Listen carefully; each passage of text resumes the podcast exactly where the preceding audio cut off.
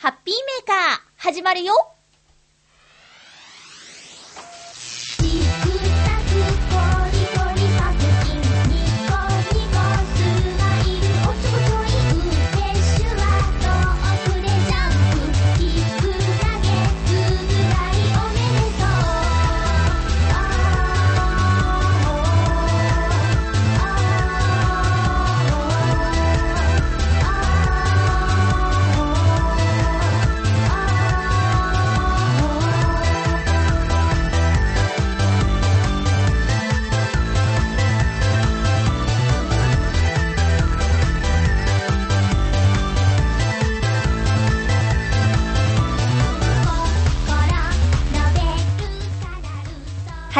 23日、まゆっちょのハッピーメーカー。この番組は、ハッピーな時間を一緒に過ごしましょうというコンセプトのもと、ちょあへよ .com のサポートでお届けしております。収録している今日は、22日月曜日、夕方近くなんですけれども、すごく涼しいです、浦安。週末降った雨の影響ですかね。えー土、金、土、日、月と、だいぶ涼しいと。まあ、ちょっと肌寒いぐらいですよね。え皆さん体調など崩してないですか？私の周りではなんか風邪っぽいよって言ってる人いますけど、まあね、ちょっといつもより布団を増やすとか、なんとか自分で調整してね、えーうまく元気でいてほしいんですけれどもね。私は、なんででしょう？全然、元気もりもりですよ。それが取り柄ですかね。うん。ハッピーメーカー、今日も1時間楽しいお話をしていきたいと思います。よろしくお願いします。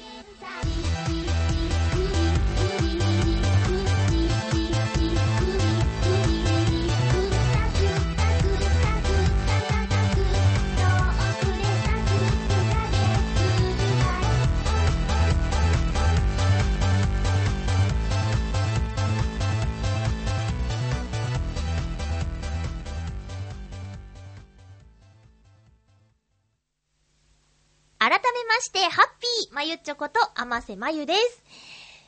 あのー、体調崩すとね、えー周りの人に心配をかけてしまったりもするので、できるだけ元気でいたいなと思う、私、まゆちょなんですけどもね。それにしても最近の私は本当に風邪をひきません。これは、体調管理がしっかりできてるからだよね。うん、それ以外の理由はないないないですよ。さあ、えー皆さん本当にね、あの、暑かったり、ちょっと、まあ、寒いっていう表現をしていいのか、涼しかったりと、もう本当、昨日と今日と10度ぐらい違うなんて日もね、ありますから、本当に気をつけてくださいね。えええーと、今回は、たどたどしい。今回はですね、あのハッピー散歩、鎌倉江ノ島編、これをですね、えー、メインにですね、お話ししていきたいなと思ってます。あと、ハッピートーク、月間テーマにさせていただきましたが、今週も、え前回紹介できなかったお便り、そして今回新たにいただいたお便りと紹介していきますよ。えー、昼間、いたじらを聞いてたんですけど、あのー、いたじらはメール少ないなんて言ってましたけどね、えーお盆休みの影響かしらなんて言ってたけど、ハッピーメーカーもね、今週ちょっとお便りが少なめですね。えーなので、思う存分ハッピー散歩、私の行ってきた旅行の話をね、させていただこうと思ってます。新番組、チョアヘオ .com の新番組、ミッチェルのラブミッション、聞きましたか？あの、今、現段階、今、今、えっと、月曜日、22日月曜日の今、さっき確認したところによると、まだ、えー iPhone などでのね、iTune、えっ、と、ポッドキャストの方で聞くことはできてないんですけど、まあ、えー登録はしてあるということなので、そのうち、えーポッドキャストの方でも聞けると思いますが、今はですね、ネットつないでいただいて、チョアヘヨのホームページから、ミッチェルのラブミッション聞くことができます。えーまあ、そうだな、出会ったのはつい最近なのに、急激に、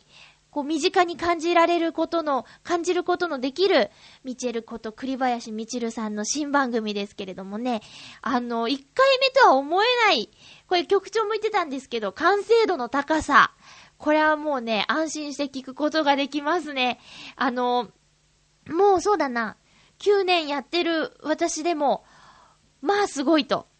いう感想でした。えー、っと、さすがおしゃべりの仕事をしているミッチェルさん、そしてラジオをね、ずっとやってみたいと思っていたミッチェルさんだなっていうところですね。えー私はこの生放送スタイルをずっとやらせていただいてるんですけど、あの、ミッチェルさんの番組は、あの、素敵に音楽も使ったり、あと、私が度肝を抜かれたコーナーがあって、栗林ミッチェローニの愛情表現コーナー。これはね、すごいよ。びっくりするから聞いてみてください。もうね、え、え、え、えっていう感じになると思います。そして、もう本当にね、こうハッピーメーカーでは恋愛相談なんてまゆちょにできないよというリスナーの皆さんもですね、まあ、ハッピーネームじゃなく変えてでも、ミッチェルさんに相談をしたらいいと思います。安心してね、いろんなこと聞いてみたらいいと思いますよ。1000組以上のカップルの、えーね、結婚式の司会をしているミッチェルさんなんでね、えーいろんな、えーことを見てきたと思います。なのでね、皆さんの悩みにも答えてくれると思います。ズバッと。うん。なので、えーこれからみんなもメールを送って、どんどん番組を盛り上げてくださいね。えー、各週、なのかな？各週木曜日でしたっけね？えーミッチェルのラブミッション、まゆちょもおすすめします。早く2回目が聞きたい。各週なのか？残念っていう感じなんですけどね。えーまあその分、あの、楽しみが、ワクワク感が増えるというものですよ。うん。おすすめします。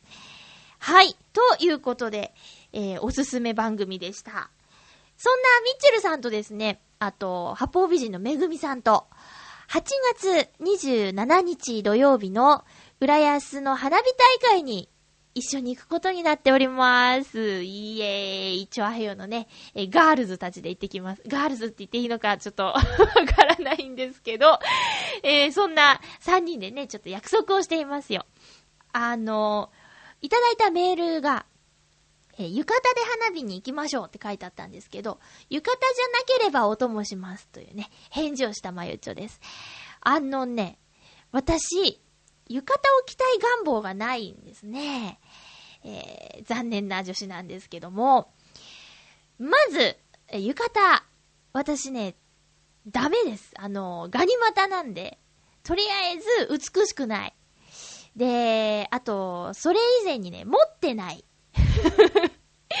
あの、そう、浴衣持ってない、あと、浴衣だったら、下駄でしょ？下駄持ってない、えー、ちょっとしたなんか荷物入れる袋持ってない。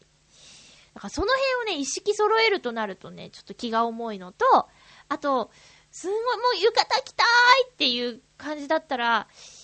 奮発して用意するかもしれないけど、なんか、あんまりね、だってトイレも行きにくいし、あと、ねえ、下駄なんてめったに履かないから足痛くなっちゃうし、靴ずれみたいなんできちゃうし、あのね、走れないしね、汚したら大変だしみたいな、すごいなんかネガティブ要素がいっぱいなんですよ。で、なんかね、こういう時私ね、あの、自分が男だったらみたいなこと考えるんですけど、あの、男だったら、こうね、たまには浴衣みたいな格好見たいなって思うかもしれないけど、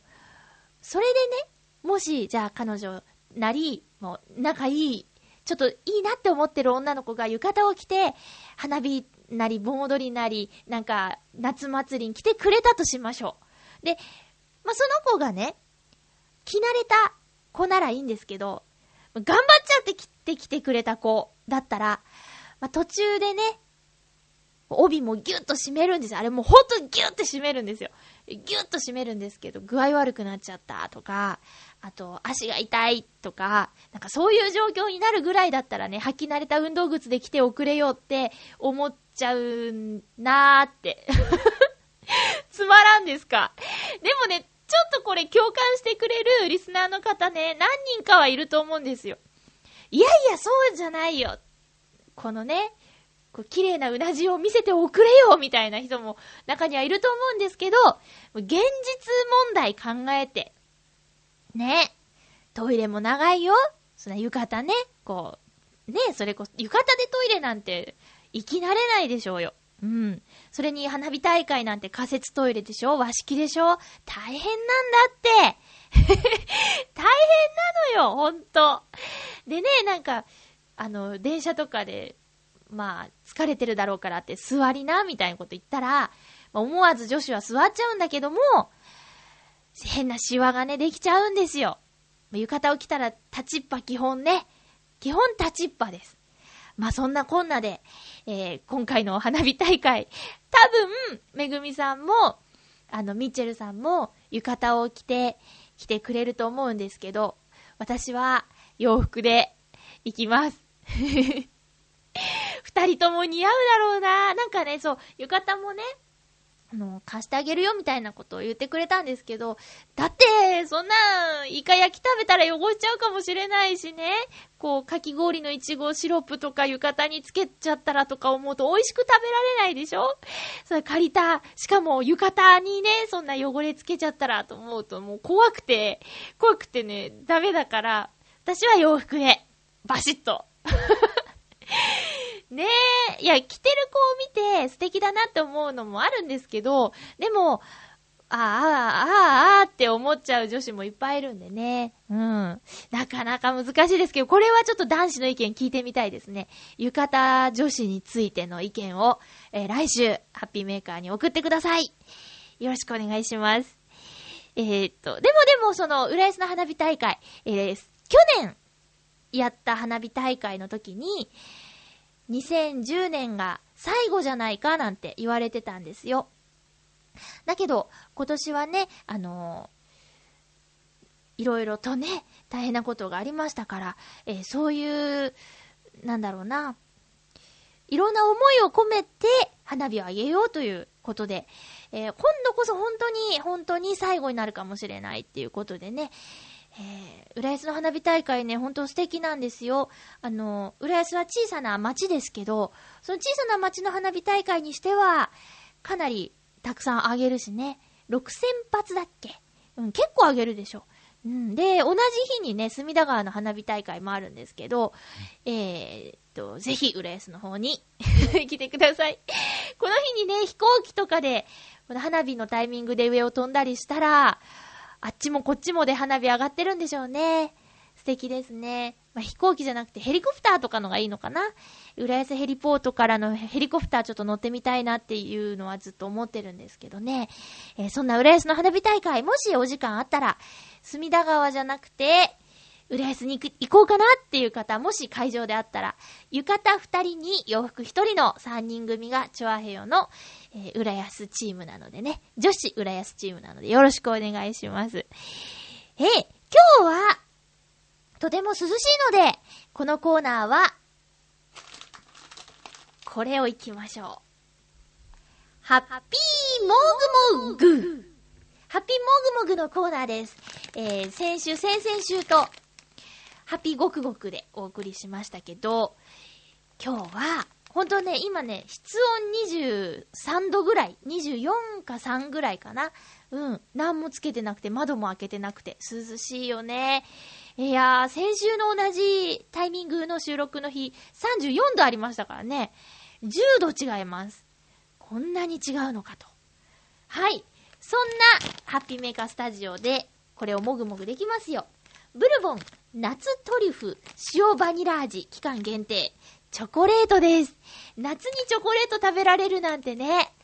嬉しいですよ。夏トリュフっていうね、チョコレートなんですけど、これ、ね、普段34度とかの時大丈夫なんですかね溶ける温度は何度みたいなの書いてあるのかないや、特に注意ないですけどね。気をつけて保管せよということなんでしょう。えーパッケージも、その、夏トリュフ。白い、白地に青い文字ですごい爽やかな感じです。はい。全然溶け崩れてない。嬉しいですね。いただきましょ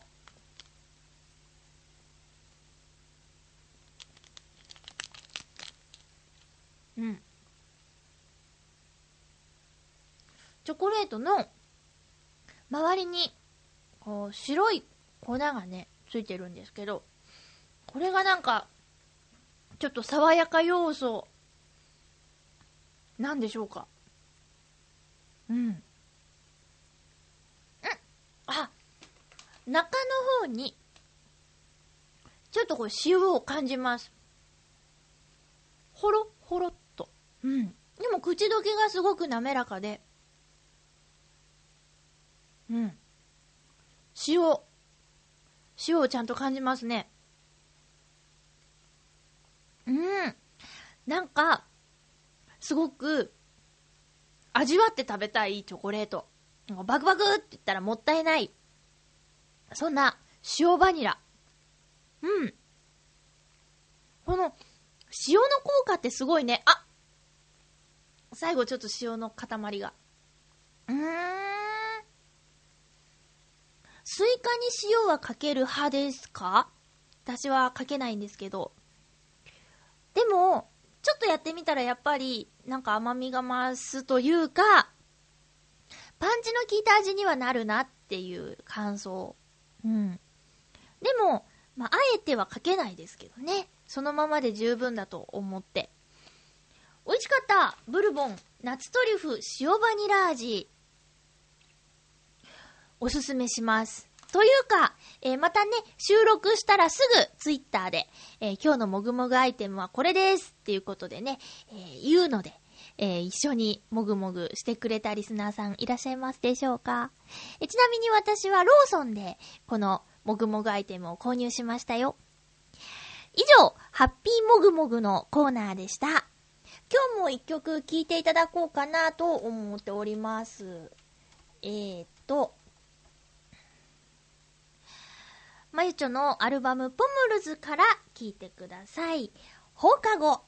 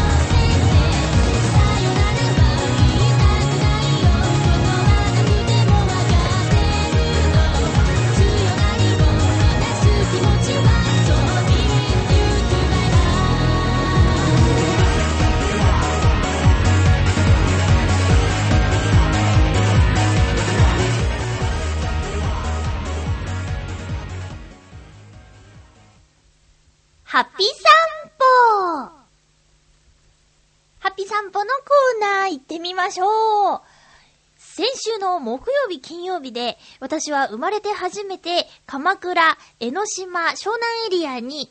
小旅行に行ってきました。その時にね、カズさんからね、あのー旅のアドバイスをいただいたり、あとツイッターでコージアットワークさんから、あの、おすすめ情報をいただいたりしながらですね、えー、旅をしてきましたよ。その時のお話をしていきたいと思います。まずは、東京駅からですね、あの、電車に乗って行ったんですけど、鎌倉駅まで1時間もかからないという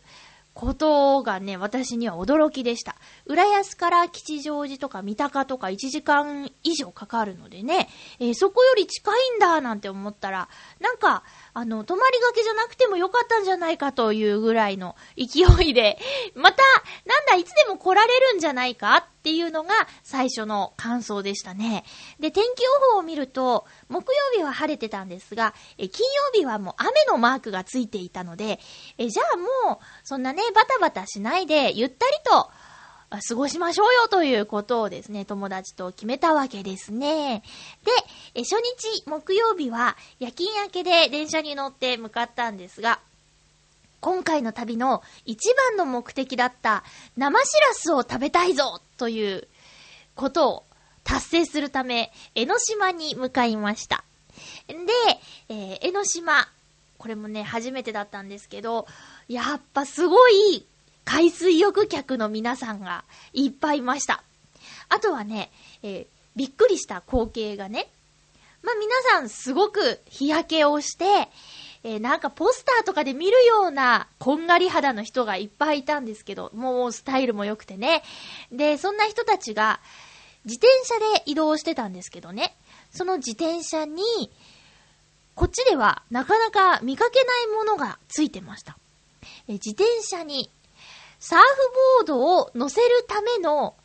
ものがついてたんですね。え片側にですね、なんかちょっと太めの針金みたいなやつがえひっついてて、そこにうまくボードを乗せられるようになってたんです。で、この自転車に乗ってる人がいっぱいいました。うん。で、えー目的地は、これツイッターでちょうど私が旅行に行く前日に、え江ノ島ナウ、生しらすうまーみたいなことをね、つぶやいてた方がいたので、え、どこで食べてますかって、おすすめありますかって聞いたら、とびっちょっていうお店をね、紹介されたんですよ。で、すごく人気店だから、混んでると思うけど、ここは間違いないみたいな話で、え、とびっちょを目指しました。で、そうだな着いたのがね、2時ちょっと前とかかな？午後2時過ぎぐらいだったんですよね。で、えとびっちょに行ったら、まあ、お店の外まで人がすごい溢れてて。でもなんか機械があって、その機械に、お客さんの人数入れて登録すれば、何分後に来てくださいみたいな表示が出るんです。だいたい何分後っていう。これがね、すごく便利で、私は45分待ちだったんですけど、その間、江ノ島の、あの、お土産屋さんを見たりですとか、あとその間にもうお腹ペコペコだったので、えー、噂のタコせんべいを食べましたよ。あの、知ってますか？テレビで見たことある人もいるんじゃないかな。なんだろう。鉄板の上に生タコを置いて、で、ちょっと生地を流して、で、ぎゅーって、鉄板と鉄板でそのタコを挟んでぺったんこにして焼いていくんですよ。で、本物のタコが入った熱々のタコせんべいってやつをね、1枚300円なんですけど、これをね、食べてみたくて食べました。あの、キューっていうね、焼ける音がね、断末魔っていうね、表現をする人もいるので、ちょっとかわいそうな気もしたんですけど、やっぱね、美味しい。美味しかったです。お土産がね、5枚3000円っていうね、あれって普通に買った方が安いじゃないかっていう値段なんですけど、だから買うのはやめたんですけど、やっぱりそれは熱々で食べた方が美味しいかなと思って、買うのはやめちゃったんですけど、美味しかったです。で、タコせん以外にも、クラゲを使ったクラゲせんべいっていうのもあって、一緒にいた友達はね、あの、天の弱なのでね、クラゲの方を買ってましたけど、まあなんだろうな、クラゲの味ってよくわからないけど、それはそれで美味しかったですよ。でもやっぱタコですよね。まあ、ここはタコですよね。え、そんなこんなでね、待ってる間に飛びっちょ、えー、あっという間でしたね。45分経過して、えー、スッと行きました。で、メニューはね、いろいろあったんですけど、あのーずっと、釜揚げしらすと生しらすの二色丼にしようかしらって思ってたんだけど、もうギリギリになって、釜揚げしらすなんてどこでも食べられるだろうと思って、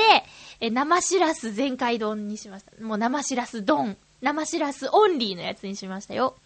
で、これがね、あのー生卵または温泉卵がついてくる。それから、あと、お味噌汁。海藻が入ったお味噌汁がついてて、900円っていうね。で、ボリューム満点なんです。しらす丼って言っても、この丼の周りにね、キャベツとかなんか、サラダがぐるっと乗ってて、それをこう混ぜながら一緒に食べると、すごくさっぱりして美味しくて食べやすかったですね。で、生しらすなんですけど、近所のスーパーで買って食べた時は、うわ、苦いっていう味だったのに、やっぱり聞いていた通り、生しらすは、その場で食べると甘くて、そうだな、プリプリシコシコって感じではないですけど、滑らか？うん。でもほんと甘、甘みがある。全然違ったです。スーパーで買ったのと。だからね、大満足でした。ただね、私、タコせんべい、あと、お腹が空きすぎていたっていうのもあって、ほとんど食べられなかったんです。半分ぐらい残しちゃって。で、あとの半分は友達にね、みんなに、あの、食べてもらって、なんとか、えー一応完食という形でね、えーできたんですけども、ということで、この江ノ島で、えー旅の目的であった生しらすと、あと、えっ、と、タコせんべい食べたいぞというね、一番の目的をクリアできたんですよ。で、この江ノ島なんですけど、この二つのお店は、割と、端寄りこの、なんだろう。えっ、と、陸と、その、陸とって変ですね。えー江ノ島と、その陸をつないでいる橋があるんですけど、割とその、手前寄りに集中してたんですよ。で、江ノ島の地図っていうのを観光協会みたいなとこでもらったんですけどね。それを見ると、江ノ島はもっと奥が深くて、神社とかあったり、あと、なんだ、灯台みたいなところがあったりね、いろいろ見どころがあったんです。ただね、この木曜日、めちゃめちゃ暑かったのと、あと寝ないで旅行に旅立ってしまったツケがね、ご飯を食べた途端回ってきて、眠くなっちゃって。で、今日このままフラフラでここを巡っても、きっと帰りはみんな不機嫌になっちゃうだろうということで、まあ、いつでも来れるしねっていうこの旅のキーワードが出てきて、えーとりあえずじゃあ、もう3時も過ぎたので、えーホテルに行こうかと、じわじわと帰り始めたんですよ。そんな感じでね、江ノ島はほんと食べただけっていう感じでした。あの、結局ね、いろいろ見てたお土産も、あ、そういえばお土産買ってないみたいな。みんな寝ぼけちゃっててね、えーそのまま帰ってきてしまう始末ですよ。で、もう、その、波、これがね、すごい。波が。岡山で私育ったんですけど、岡山の海水浴といえば、瀬戸内海、渋川海水浴場っていうね、えーところによく行ってたんですけど、この瀬戸内海の海というのはね、本当に穏やかで、波って多分、琵琶湖の方が波は激しいんじゃないかっていうぐらい、チャプチャプした波なんですね。だからまあ、ちょっと物足りなさを感じながら、というか、海ってこういうもんなんだろうなって思いながら、子供の頃は過ごしていたんですけども、江ノ島海水浴場の波はすごい。これはうねりっていう表現がぴったりなんじゃないかっていう、えー、波ですね。まあ、危ないなっていう風にも、こう、瀬戸内海で育った人間としては思ったんですけど、よくこんなとこで泳いでられるねっていうぐらい激しい、すごい波だったんです。で、今回は、その、水着とかね、持ってってなかったし、あの、砂浜に降りていくことすらしなかったんですけど、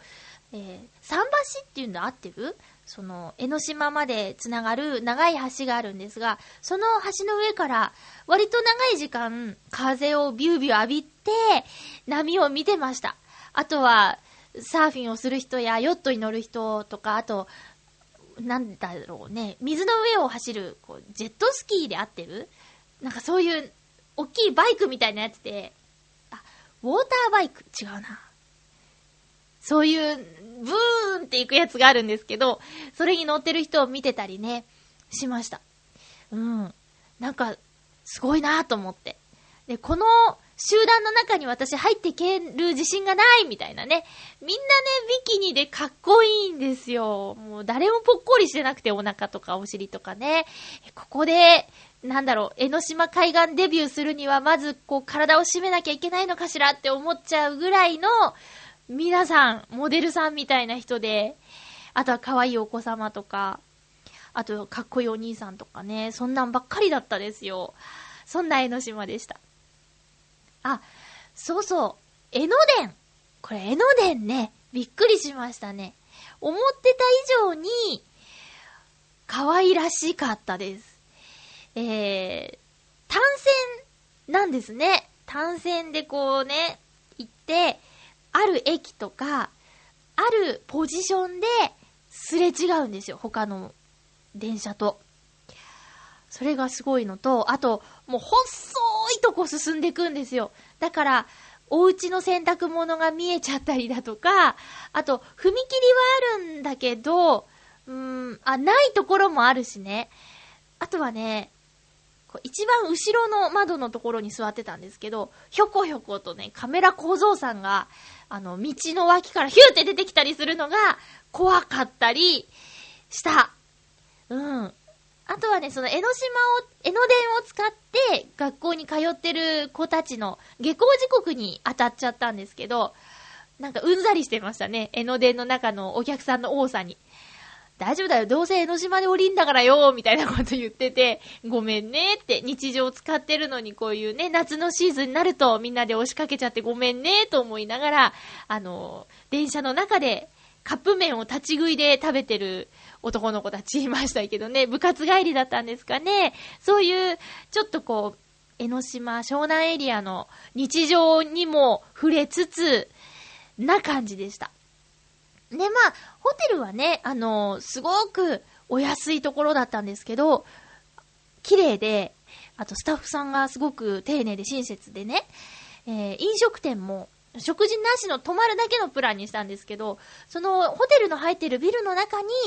例えばスタバがあったり、例えばモスが入ってたり、あとファミレスもね、えー向かいにはバーミヤン、あと、なんかその同じビルの中にサイゼリアがあったりもしたんですけど、この日は、あの、せい、えっ、と、なんだ、伊東洋華堂でちょっと飲み物とか買い込んで、もう出ないぞって、もう部屋でゆっくりするぞみたいな感じで、えー、缶チューハイ一本でみんな酔っ払って寝てしまったっていうね、え夜勤明けの恐ろしいところですけどね。えそんなこんなで、あの、翌日は、これはね、カズさんに行った方がいいよっておすすめされてた、銭洗弁天は外せないだろうということでみんなで一致して意見が。あの、午後から、昼過ぎから降ってくるみたいなね、雨が降ってくるって予報だったんで、えー、早いうちに出発してですね、銭洗弁天行ってきましたよ。結構、普通の街の中にあるんですね。で、最後、ちょっと上り坂が厳しいようなところで、トンネルみたいなところを入っていくんですけど、そこがちょっとね、怖くって。雷になってたりしたんで、すでにね。えー、っと、ちょっと千と千尋の神隠しみたいな、こう、トンネルをずんずんって進んでいく。そして、ちょっとパーッと開けたところに、あの、銭洗弁天があるっていうことです。で、うーんと、ツイッターでアドバイスいただいたのが、そこで清めたお金は、できるだけその土地で使った方がいいみたいなアドバイスだったので、とりあえず、半分は、銭洗弁天で買った黄色い袋に入れて、で、もう半分は使おうってことで決めました。まあ、みんな真剣に洗ってましたね。ザルを使ってこう、ジャーってやるんですけど、なんか不思議な気持ちでしたね。お金を濡らすっていう。で、もう、破れるんじゃないかなって、そわそわしたんですけど、お札は強いですね。うん。で、パンパンって。で、なんかね、ろうそくの火がついてたんですけど、注意書きにね、お札はろうそくの火で乾かさないでくださいって書いてあって、どなたか燃やしちゃった方とかいるんでしょうね、きっとね。でハンカチとかね、そういうやつで、え水気を拭き取ってくださいっていう注意書きがあって、まあ、はい、そうしますって言って、ポンポンポンって拭いたんですけども、で、銭洗弁天から、えー鎌倉の大仏、これは見とかないと、と、ここまで来たら行っとこうと思って、えー歩いてそこから1.5キロぐらいですかね、えー行きました。コトリップっていう旅の雑誌、雑誌、本をね、今回かなり参考にしたんですけど、この本の中に、鎌倉の大仏の中に入ることができるんだよって書いてあったので、これは入ろうと思って、大仏様の中にも入ってきました。で、鎌倉の大仏を見て、で、駅に向かう途中ぐらいからポツポツと雨が降ってきたんですよ。で、じゃあランチ、ちょっとゆっくりいいとこで食べましょうということで、その銭洗弁天で、えー清めたお金を、で支払ったんですが、フレンチにしました。鎌倉野菜っていうのをふんだんに使ったフレンチの店。パパ、なんだっけ？パパ、なんだっけ？パパ、パパノエルさん。これもね、コトリップに載ってたんですけど、あの、雑誌、その本を見るところ、まあ、それなりに大きなお店なのかなと思ったら、とってもこじんまりとした可愛らしいお店で、あらって、大丈夫かしらと思ったんだけど、すっごい美味しかったよ。これがね、隠れた名店っていうんですかね。まあ、本には載っちゃってますけど、いやーね、びっくりしました。野菜もすごく美味しかったし、あと、前菜に感動しましたね。私は、えトマトのジュレが乗った、アボカド、エビ、カニのカクテルみたいなやつを頼んだんですけど、すっごいそのトマトのジュレが美味しくって、あとは、パンもね、すごい美味しかった。で、メインは私魚にしたんですけど、このね、魚も白身魚ですっごく、なんだろう、塩、塩加減とか味付けがね、さっぱりしてて、ほんと美味しかったです。ホウボウというお魚だったんですけど、ちょっとね、顔がね、怖いんですよ。で、ツイッターにその写真載せたら、エイリアンがいるなんて返信もらっちゃったりしたんですけどね。でも、ほんと美味しくて、デザートもね、シェフの実家が桃を作ってるらしくて、その、シェフの実家の桃を使った桃のスープっていうのがあって、桃のスープですよ。これがね、また、果肉もね、ゴロッと入ってて、美味しかった。すごいいいお店でゆっくりランチできたなって。で、そこで、ちょっとのんびりしてる時に、ツイッターみんなのね、つぶやきを見てたんですけど、東京の方はね、すっごく雨が大変だったみたいで、で、これから来るかしらなんて思ってたんだけど、一瞬パパって降ったぐらいで、まあ、傘を差してれば歩けるしね、えー大丈夫でしたね。そんな、都内ほどじゃなかったっていう印象なんですけどもね、あの日は皆さん大変でしたか？金曜日ね。うん。えそんなこんなでランチの後はですね、えー湘南モノレールにとりあえず乗ろうと、一日乗車券買ってたので、湘南モノレールに乗ったんですが、えー江ノ電の、あの、ゆったりした動きから比べると、とっても速くって、私絶叫マシン苦手なんですが、それを怖がるぐらいのレベルでちょっとヒヤヒヤしましたね。えー上からぶら下がってる形のモノレール。浦安に住んでる人だとディズニーリゾートラインがね、えー割と馴染みなんですけど、あれはレールの上に電車が走ってるモノレールですよ。だけど、湘南モノレールは上からぶら下がった形なので、また線路が見えないっていうところも、恐怖心を煽る。あと、ちょっと高いとこ走るんでね、えー山の高低差とかもちょっと、あー、下がってるとか、上がってるとかっていうのを感じられて、まあ、一つのアトラクションのようにも思えるものでした。これもね、とりあえず乗ってクリア。あとはね、これがね、私今回の旅で本当に行ってよかったなって思うところがあるんですけど、県庁寺というところに行ってきました。え県鎮汁発祥の地とも言われている県庁寺なんですけど、なんでここに行ったかというと、毎週金曜日、土曜日の夕方5時から6時で座禅体験ができるっていうことが、この 参考にしたコトリップに書いてあってね。で、座禅を組むなんて、めったにできることじゃないし、せっかく旅行に行く日が金曜日だから、え座禅行ってみようよっていう、え旅の同伴者の提案で行ってきましたよ。この日はね、そうそう、雨がね、降ってて、えー午後になるとちょっと涼しいというより、だんだん肌寒いという感じになってきてたんですけども、この県庁寺の、えーお寺の中に入って、えー靴を脱いで、畳の部屋に入って、で結構な参加人数でした。20人ぐらいいたと思います。え中には、この県庁寺の隣にある学校の学生さんとかもいたりしてね、えー偉いなぁなんて。で、毎週毎回参加してるんじゃないかって思えるぐらい、あの、慣れた方もいらっしゃってね、えー座禅を組む前に、お経を読んだりするんですけど、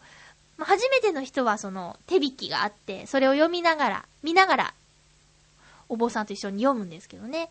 それを見ないで暗唱している方がね、5人ぐらいいらっしゃったかなぁ。普通の服着てたので一般の方だと思うんですけどね。でさあ、いよいよ座禅なんですが。え、15分間を2本やりましょうということで、え、やりました。えーっと、足の組み方から、あと呼吸の仕方から、目の場所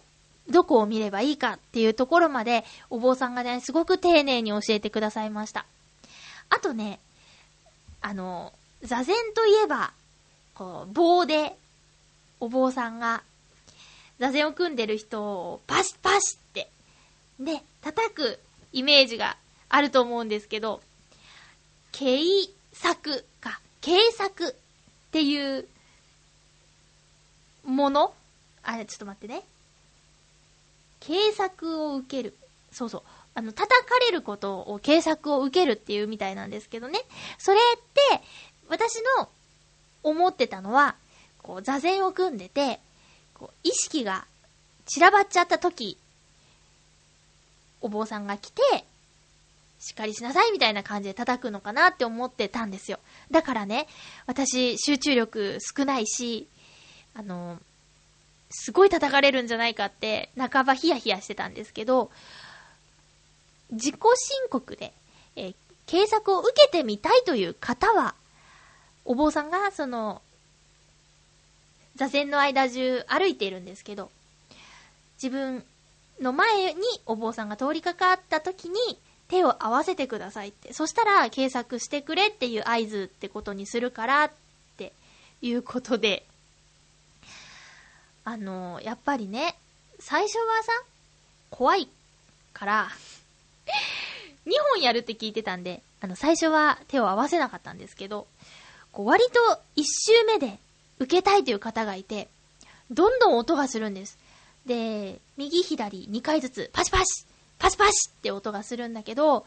もう、ビューンビュンビュンってこう、棒の音がね、風を切る音も聞こえるんですよ。で、ふわー痛そうと思って。だけど、せっかくなんだから受けなきゃっていう気持ちもあって、2周目、よし受けるぞと思ったら、お坊さんがね、それまでと違う、反対回りをしたんです。私一番端にいたので、反対回りの一番最後だったんですけど、うわーどうしよう、よーよーよーって緊張してて、全く座禅に集中できてなかったっていうね、悲しい結果になってしまいました。だけどね、こう、手を合わせて、あの、計作を受けたんですけど、やっぱりね、痛いね。でもね、ただ痛いんじゃなくて、スッとする痛さ。うん。ただなんか、なんだろう。ちょっと一瞬、息が、ヒッってできなくなるような、ヒッって。緊張からかわかんないんですけど、でもね、やってもらってよかったなと思いました。うん、計作。まあ、そうですよね。あの、ちゃんとそういう修行した方からじゃないと受けられないものだし、あの雰囲気の中で、あの集中した、凛とした空気の中で、計作を受けたっていうのは、この旅の中で一番の思い出かな。うん。あとは、その雨の音がね、こうしとしとと聞こえるし、あと、木々がやっぱり周りに多いので、空気も澄んでて、涼しいっていうのもあったし、すごくね、なんだろう、非日常を感じられたかなって思いました。で、その、お坊さんがね、すごくいい方で、いろんな話をしてくださったんですけど、あの、雨のことを、仏教では、甘露の抱負、抱負っていうらしくって、で、これは、えお釈迦様が生まれた時に、神様が産湯の代わりに降らせたものっていうことで、すごくありがたいものなんですよ、雨っていうのは、っていう話をしてくれまして。なんだかすごくね、あの、柔らかく温かいもののように雨を感じることができて、まあ、帰り道も雨をね、え、鬱陶しがらず、なんか、嬉しいね、みたいな感じで受け入れることができたっていうか、なんか物事は、その、考え方一つで、例えばそう、雨だった。旅行で雨が降ったら、えーってなっちゃうけど、そっかって、この県庁寺でね、雨の音の中、座禅を組むことができたっていうのは、もうこの日、この時、この瞬間しかないんだなとか思うと、すごく嬉しいものに感じたりできるんだなって改めて思ったので、えー優しい気持ちになりましたね。そんな江ノ島鎌倉旅行、初日は割とアクティブな、え江ノ島近辺。そして二日目はお寺巡りと、かなり充実した2日間になりました。皆さんもですね、えー割と都内の方は身近な場所なので、私は改めて思ったんですけどね、ぜひ行ってみてください。ハピ散歩、カズさん、えー、アドバイスありがとうございました。コージアットワークさん、アドバイスありがとうございました。えー二人のね、アドバイスしてもらったところ行ってきましたよ。また、次回もですね、えーどこか素敵な街に行ってみたいと思います。以上、ハピ散歩のコーナーでした。続きましてはこちらです。ハッピートークハッピートークのコーナーです。今月の月間テーマは、僕の夏休みということで皆さんからいただいております。えーっと、まずは、ヒュッ、ヒュッ、ヒュッ。まずは、ヒュッ。ハッピーネーム、コージーアットワークさん、ありがとうございます。まゆっちょハッピー、ハッピー？夏休みの思い出は、宿題の思い出でもあります。割と工作や作文が好きだった私は、木工でタワーを作ったり、読書感想文の課題が原稿用紙2枚以上だと、だけ指定されて上限がなかったので、100枚以上で出したりしてました。ええー、本当？しかし、計算や書き取りのドリルは苦手で、大抵は両親に、どこどこに旅行に行くまでに片付けなさいと言われ、しぶしぶやっていた記憶があります。まゆっちょは苦手な宿題ありましたか？では、ということです。ありがとうございます。読書感想文100枚って、すごいですね。2枚以上。まあ確かに上限は書いてないよね。まあ子供の読む本だったら、本ぐらいのページ数になっちゃうんじゃないですか。すごいなぁ。木工、木工、木工、やりました。あの、本立てとか作って提出したりしたなぁ。まあ、キットを買ってたんですけどね。えー、これ先生読むの大変だ、100枚の読書感想文。あの、なんだっけ、爆笑問題さんのラジオで言ってたのかななんかね、えー、課題図書以外の本で読書感想文を提出する場合というか、された場合、先生はその本を読むのかなって。で、読まなきゃ評価のしようがないだろうみたいなことで盛り上がってましたけどね。先生も大変だなと思います。教師をされてる方。夏休みの宿題チェックとかね。えー子供と同じだけ夏休みがあると思ったらそんなことないんだって鈴木先生が言ってましたけどね。ドラマの話ですけどね。えーそうですか。私も宿題言われましたよ。あの、毎年、えーおじいちゃんおばあちゃんの家に東京だったんですけど、まあ、イコールディズニーランド に行きたいなら宿題これぐらいまで終わらせなさいみたいな、全部じゃなかったですけどね、えー、目処をつけてちゃんとやりなさいみたいなことは言われました。その、馬に人参みたいな感じですかね。えー、やりました、やりました。苦手な宿題なー得意なのはね、ポスターを描くこと、絵画。これ、絵を描くことはね、えー得意というか好きだったので、とっととやって、で、後半ちょっと、もうちょっといいのいけんじゃないかって言って2枚描いたりなんかね、したことありますけど、あー、そうだな自由研究っていうのは悩みましたね。自由研究っていう宿題があってね、それを書いたやつをね、えー、夏休み明けの参観日で、研究発表みたいな、みんなの前で読むっていうのがあったので、まあ読むのは好きだったんですけど、その、何を発表しようっていうところで、何しようって、かなり悩んだ。かなぁ。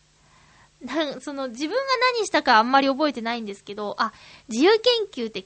理科的な実験や研究でもいいし、あと、どこどこに旅行に行ったみたいな、旅行記みたいなんでもいいんですけどね。えー、っと、日本全国の車のナンバープレートを調べましたっていう男の子がいて、足立くんって言うんですけど、足立くんがね、その、読み上げるだけっていうね。どこどこ、何の、何々のナンバーみたいな。なんか、ナンバープレートのことをね、やってた子がいましたね。あれは聞いてて、こう、羊を数えられてるような感じでね、結構大変だったかな。うん。それが苦手といえば苦手でしたね。えー、ドリル。大人の計算ドリルみたいなやつとか最近出てるけどね。ああいうのでちょっと頭の体操とかした方がいいのかななんて思ったり思わなかったり、思ってもやらなかったり。ダメです。えー、コージアットバックさんありがとうございます。100枚の読書感想文は、すごいもうしつこいですかね。えーと、ハッピーネーム、七星さん、ありがとうございます。まゆちょハッピー、ハッピー、そして残暑お見舞い申し上げます。夏休みと言ってもカレンダー通りなのでないに等しいですね。ただ良かったことは、大阪から友人が帰ってきておしゃべりしたことでしょうか。あ、これ嬉しいですね。友人は美容整体のお仕事についてて、上司に男を出さないように中性的にと話し方や仕草でいろんな指摘を受け苦労をしています。私も新しい仕事を任され失敗ばかりしてお互い大変だなと笑って話をしていました。こういうことだけでも十分有意義な夏休みになったと思います。ということです。七星さんありがとうございます。そう。大変だね。なんか、中性的にやりなさいっていう指導を受けるんだ。まあ、やっぱりね、体に触る仕事だから、まあ、うーん。こっち、やる側が、施術する側がそうだとしても、受ける側が過剰だとね、まあ大変な仕事だなと思いますよ。マッサージ。マッサージ、せ、ん？整体？美容整体。はあ。行ったことあんまりないですけどね。あんまりっていうのが、多分、あの、キャッチセールスでアロママッサージね。これ、ハッピーメーカーでは何度か話してるんですけど、上京をして、したての頃か、あの、学校が恵比寿で、で、隣が渋谷だったので、学校帰りとかよく渋谷に寄って帰ったりしてたんですけど、まあ田舎も丸出しで歩いてたんでしょうね。そしたら、あの、ポプリをあげますって言って、あの、無料ですよって言って、ポプリをもらったんですよ。そしたら、あ、じゃあ、アンケート答えてくださいみたいな感じで、えー店に誘導されて、で、そこは本当にね、ポプリとかそのアロマ的なお店だったんですけど、じゃあ、ちょっとアロママッサージとか興味あるみたいなところに丸しちゃったら、行きますかみたいな。無料で体験できるからお時間ありますかみたいなことで、今度はサロンに連れて行かれちゃったんですよ。で、そこで、初回は無料なんでって言って、リンパマッサージとアロママッサージの施術を受けて、どうでしたか？みたいな。めちゃめちゃ気持ちよかったので、すっごい気持ちよかったですって言ったら、まあねって、月に1回ぐらい自分の体をね、メンテナンスしてあげるのもいいんですよ、なんて言って、どんどん口車に乗せられて、えー、契約書を書き、まあ、書くのがいけないんですけど、10、まあ、18ですよ。許してください。えー、その、断るということを知らなかったんですね。で、そこで通うことになり、あの、月に1回か2回ぐらいですかね。でも、月額1万円とかだったかな。まあ、普通ですよね。その、何かマッサージを受けようと思ったら、1時間なんかしようと思ったらね、時間かける1000円みたいなの。あ、10分1000円みたいなぐらいの一応相場だろうなと思って。まあ普通だろうって思ってたんですけど、そこでね、いろんなものを勧められるようになったんですよ。あの、まず、えー、ダイヤモンド。これがね、すっごい可愛かったんですけど、星の形してる、えーダイヤモンド。これはね、あの、これからね、あなたも結婚式とかに呼ばれたりするよって。こういう本物を一つ持ってれば、どこ行っても恥ずかしくないからみたいなこと言われて、そっかって。まあ、サインして。サインしちゃダメですけどね。まあ、そういうことがあって、あの、お母さんに電話で最近どうみたいなこと聞かれて、こういうこうだって言ったら、バカみたいなことになって、で、クーリングオフをして、まあ、事なきを得たんですけども、そういうことがあったりしたので、まあ、そっからちょっと、うーん、かなり警戒してますよね、そういうことに関して。だけど、うーん、まあ、ね、あの、体メンテナンスっていう意味では整体とかね、そういうのって、え、バチさんとかよく言ってますからね。私そういうの受けてなくて割と元気だから、整体とかね、行ったらもっと元気になるんじゃないかなっていうのはどこかで思ってたりしてね。えー割と女の子でもそういう整体とか、あの、行った、行ってる人もう割と月に2、3回は行くみたいなことがいるから、あの、興味があるにはあるんですけどね。でもそういう時やっぱり、あの、男の人が先生だと、あの、安心感がある方がいいかなとは思いますね。えー七星さんのお友達、苦労されてるんでしょうね。ねえ。でもそういう仕事のね、えー大変だねって話を、昔から知ってる子同士でお話ができるっていうのは、あの、七星さんも言ってたけど、あの、リラックス、有意義、えーお休みが長ければいいってもんでもなくて、誰とどんな風に過ごすかっていうことでも、疲れが取れたりしますからね。えーよかったですね。懐かしい友達と会う。この夏私はそれがまだないかな。懐かしい友達と会うっていうことがね。えー今日は、あの、友達の誕生日でもあるので、タモリさんもね、8月22日ですけどもね、8月22日生まれの友達が、1、2、3、タモリさん入れて4人、友達じゃないですけど。そう、同じ日に生まれてる友達がいるので、これからメールでもしてみようかなと思います。えー以上、ハッピートークのコーナーでした。今日ご紹介できなかったメッセージは来週ご紹介します。